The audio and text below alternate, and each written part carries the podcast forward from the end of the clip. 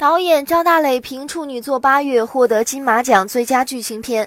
这部电影没有剧情梗概，它讲述一九九零年代，讲述安静的生活，讲述变动，讲述父亲张大磊的父亲张建华也是这部电影的出品人之一。这是一对有趣的父子，父亲待在外地北京，儿子待在家乡呼和浩特。父亲说快一点，儿子说慢慢来。父亲求新，儿子怀旧。由张大磊导演的电影《八月》与院线青春片常有的相爱。枪杀主题有着鲜明的对比，全片基本采取黑白摄影，没有清晰的故事脉络，只是将镜头对准了上世纪九十年代初期，在国企经历市场化改革的大潮下，内蒙古小城市里一户普通人家的生活琐碎以及各式意象的重现。在电影《八月》黑白摄像的影片末尾，屏幕打出“献给我们的父辈”，黑白摄影方式也让《八月》提名了金马奖最佳摄影。